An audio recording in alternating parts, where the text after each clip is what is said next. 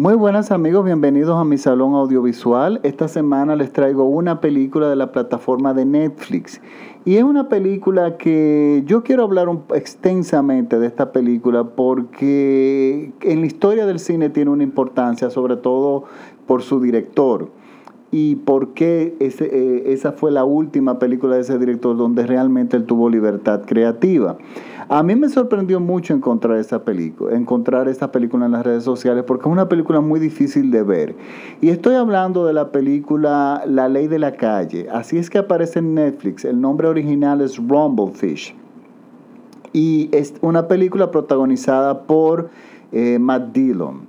Matt Dillon está sonando mucho hoy en día, este año, porque es el protagonista de la última película de Lars von Trier. Y esa película está sonando muchísimo.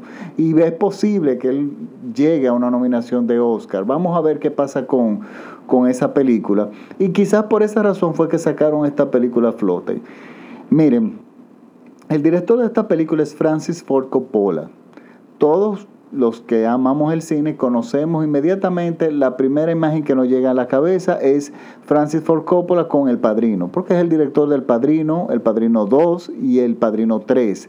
Pero él tiene una serie de películas, sobre todo en la década de los 70, estupenda. Él tiene la película La Conversación, que para mí es una maravilla, una obra maestra. Y mi película favorita de él, Apocalipsis Now que realmente para mí es una obra maestra, pero con el tiempo ha adquirido muchísimo más valor y no ha perdido ningún tipo de vigencia. Y ya han pasado muchísimos años desde que la hizo. Por lo tanto, él es un director sumamente interesante. Y es un director que hay que seguir y conocer su historia y, su, y, entender su lugar en la historia del cine. Miren, Francis Ford Coppola, luego de su éxito del Padrino y de amasar una buena fortuna a raíz de esto, él decidió crear unos estudios, los, unos, los estudios Zoetrope, estudios de cine, donde su intención era ya sea, ya sea producirse el mismo película donde pueda tener su libertad creativa en un 100% o producir material para otros que también que ayuden al cine como arte y a la preservación del cine como arte. Esa era la intención. ¿Qué pasa? Eh, muchas veces los artistas no son negociantes. Y el primer proyecto que tengo entendido que Francis Ford Coppola eligió para su película, para su estudio, no fue hacer una película, sino restaurar una película. Estaba hablando del año 81, 82, 80, 81, 82, cuando eso la restauración del cine de las películas no existía. Hasta ese momento no existía la conciencia de qué tan deteriorado, eh, deteriorado estaba el cine antiguo. Y eso es ahora que hay esa conciencia. En ese momento no, no se tenía ni la más mínima idea de que las películas se estaban destruyendo a ese ritmo. ¿Qué pasa? Él decide restaurar una película muda de francesa del director Abel Gans, una película de cuatro horas y media sobre la vida de Napoleón. El nombre de la película es Napoleón. Y él invierte una cantidad de recursos restaurando esa película, creando una escuela de restauración, porque eso no existía. Busca a su padre para que le componga una música original eh, para la película, eh, Carmen Coppola, su papá es un, compositor destacado, y resulta que él eh, restaura Napoleón y la presenta en, National, en, eh, Radio City Music Hall. Eso recibe muchísimas críticas positivas, eh, de tantos de los museos como de la crítica. Pero ¿qué pasa? En el año 81-82 las salas de cine no tenían espacio para una película muda. Una película muda de más de cuatro horas y media que nunca el director originalmente la, la, la terminó. Abel Gans no terminó Napoleón. La película se queda yendo Napoleón a Waterloo. Pero ¿qué pasa? Es una película tan importante en la historia, y, Coppola tiene razón, en todos los aspectos. Es una película que incluso en las escenas de las batallas el director entendía que el formato que existía en esa época no le era suficiente e inventó un formato que más años, años después sería lo que sería el Cinemascope, ya para la década de los 50, donde él filmó las secuencias de las batallas con tres cámaras y esas cámaras después se proyecta, esas secuencias se proyectaban en las salas de cine con tres proyectores. Entonces tenemos tres pantallas que se unían y formaban una sola imagen enorme. Y eso fue sumamente revolucionario en su momento. Por lo tanto, esa película tenía un gran valor histórico, él decidió restaurarla. Pero ¿qué pasa? Él no encontró mercado para venderla. Pero bueno, se mudó a su segundo proyecto. Y este segundo proyecto, del cual voy a hablar, porque estoy hablando de todo esto para llegar a, la ley de la calle, la película que vamos a recomendar, que, voy, que estoy recomendando, es importante que yo hable de esto. El próximo proyecto donde él se involucró es una película que se llama One from the Heart, un lugar en el corazón se llamó en español. Y él decidió hacer un musical. En los principios de los 70, ya los de los 80, eh, ya los musicales no estaban de moda. Sí todavía quedaba algo en los 70, porque recuerden que Gris fue del 78, si no me equivoco, tuvo muchísimo éxito. Pero eso no necesariamente, el violinista en el tejado también tuvo cierto éxito, pero ya en los 80, los 80 fue una década donde las cosas cambiaron mucho, ya el público no estaba dispuesto a escuchar musicales, ni remotamente. O sea, de hecho, de los 80 yo solamente recuerdo a Chorus en el 85 y fue un fracaso. La tiendita del error en el 88, pero no eran de que, te salían una o dos películas por año. Bueno, él decide hacer un musical y eso fue un error desde el punto de vista mercadológico. Luego él crea, es un musical que se desarrolla en Las Vegas y, las, y él construye la ciudad de Las Vegas en sus estudios, la exagera, la convierte en algo barroco y busca a Victorio Storaro, ese maravilloso director de fotografía, y óyeme, hace cosas increíbles, ¿eh? Eh, eh, o sea, se buscan los mejores escenógrafos, el mejor equipo técnico, y como músico para que le componga la película se busca, se busca Tom Waits, que, es un gran jazzista. Eh, y bueno, inicia su filmación. Comete un grave error, ese a mi opinión, y bueno, el tiempo me ha dado la razón, y es que como protagonista busca a Terry Garr y a Frederick Forrest. Terry Garr era una actriz eh, secundaria en los años 80 y Frederick Forrest también nunca fueron actores protagonistas así, no recuerdo ninguna película que ellos hayan sido realmente las estrellas, salvo esta. Y eran actores que yo no le veía mucha química y la película trataba una historia de amor y una historia de amor muy ligera como los musicales de los años 40. Busca como actores secundarios a Raúl Juliá y a Anastasia Kinsky que para mí es insólito que él no haya puesto a Anastasia Kinsky como protagonista, porque Anastasia Kinsky no solamente era extremadamente hermosa, sino que estaba, era muy famosa en el momento porque había hecho Cat People y fue una película que gustó muchísimo entre los jóvenes y entre la juventud. Y, en, la historia perfectamente la pudo haber llevado ella junto con otro, quizás con el propio Raúl Juliá, que tenía mucho más eh, picardía y chispa. Resulta que no, él decidió darle los papeles secundarios y seguir con ellos como protagonistas. Otro error que comete Francis Ford Coppola es que en plena época donde ya el formato que se utilizaba para las pantallas de cine, o sea, para filmar, era el formato panorámico, o sea, como son las pantallas de, hoy, de televisión de hoy en día, las de eh, todas, bueno, ya a partir desde el año 2000 y, y, algo, todas las pantallas son rectangulares de televisiones, igual que las salas de cine. Pues bueno, él decidió filmar la película en el formato que se usaba en los años 30 y 40, que es el formato cuadrado de las televisiones antiguas cuando ya ninguna sala de cine estaba proyectando en ese formato. Eso fue muy poco atractivo.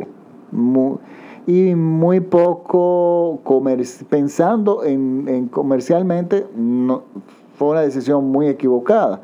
Pero él se sustentaba en que él había hecho un musical años, eh, había hecho un musical años antes con Fred Astaire, esa leyenda, y lo hizo en Cinemascope.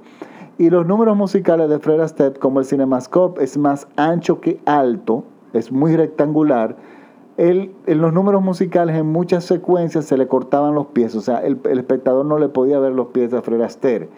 Y él decía que si tú no le puedes ver los, los pies a Fred Astaire bailando, simplemente tú no estás viendo nada. En ese sentido, él tenía razón, pero el director de fotografía, Victorio Estorado, le decía, pero no, esto tiene una solución.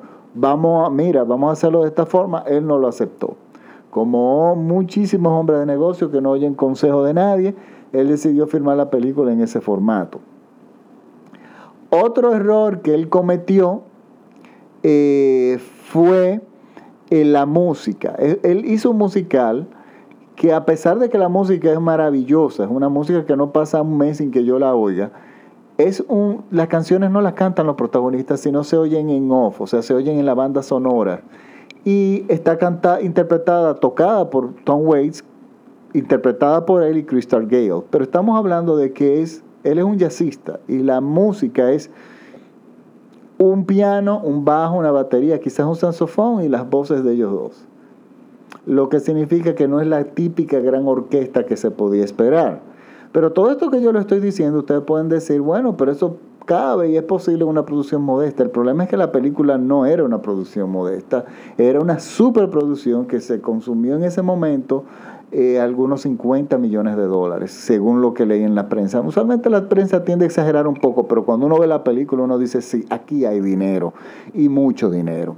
Bueno, él hace la película, con toda su libertad, con toda la libertad artística del mundo y a todos los que nos encanta el cine nos encanta verla, pero cuando se presentó la película ni le gustó a la crítica ni le gustó al público y no duró yo creo que ni dos semanas en las salas de cine. Por lo tanto Coppola se quedó con esta enorme deuda que él tenía que pagar de esta película que no dejó ni un solo centavo. ¿Qué pasa? Aquí inicia ya el declive de Francis Ford Coppola como autor, como, como creador de sus propios proyectos. Entonces, ¿qué estaba pasando en los 80? Al principio de los años 80 y mediados, eso duró durante toda la década, surgió algo que era un grupo de actores adolescentes que se estaban tomando muy en serio su trabajo y hacían películas serias dentro de lo que es eh, el, eh, el cine de adolescentes y resulta que estas películas estaban dejando mucho dinero.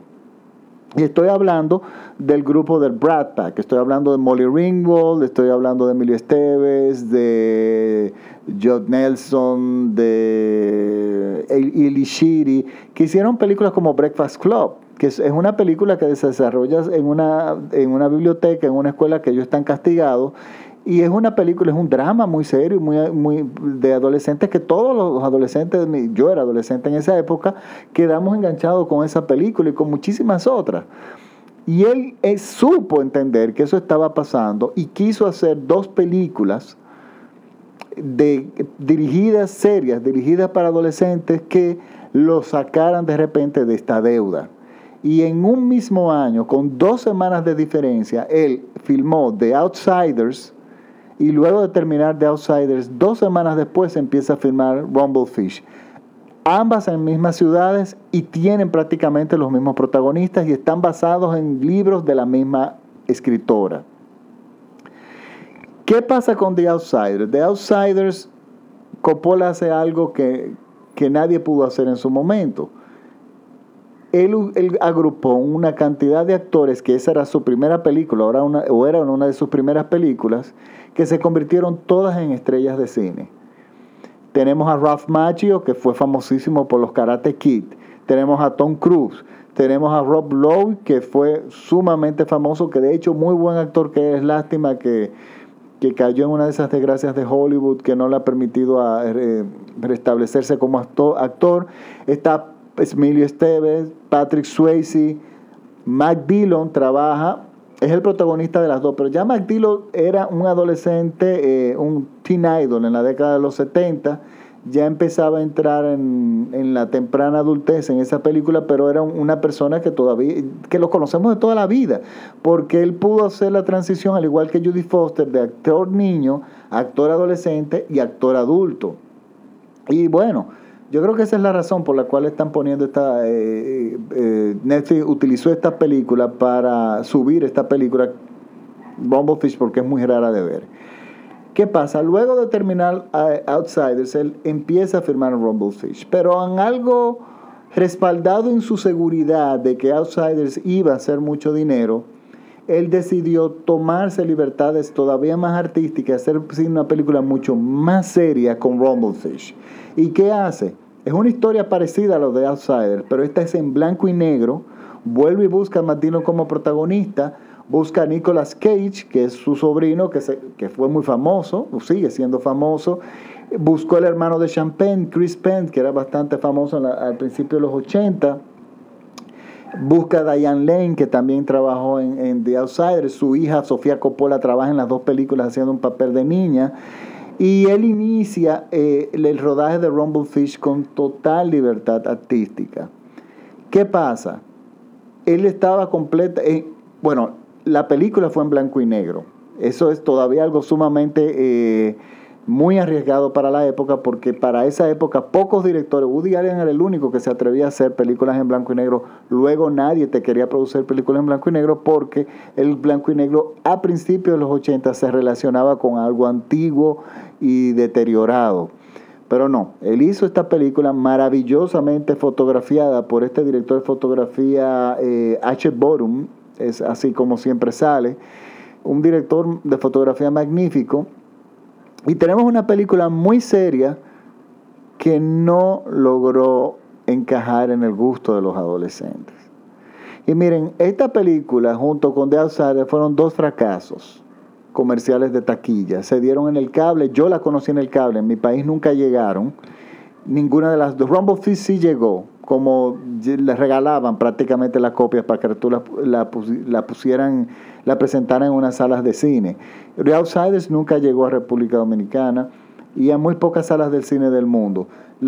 esas películas las vimos luego en el cable, pero en el cable, como ambas películas son formatos muy grandes y las televisiones de ese momento eran cuadradas, hasta ahora nosotros no podemos apreciar esas películas. Ahora sí podemos porque tenemos los, los televisiones modernos son rectangulares y realmente es vivir, ver correctamente una película. Y miren, Rumblefish estaba destinada a fracasar. Es una película, eh, a pesar de que tenía adolescentes, a pesar de que, oigan, el compositor de la música original de la película es Stewart Copeland, el baterista, de, el percusionista de Police.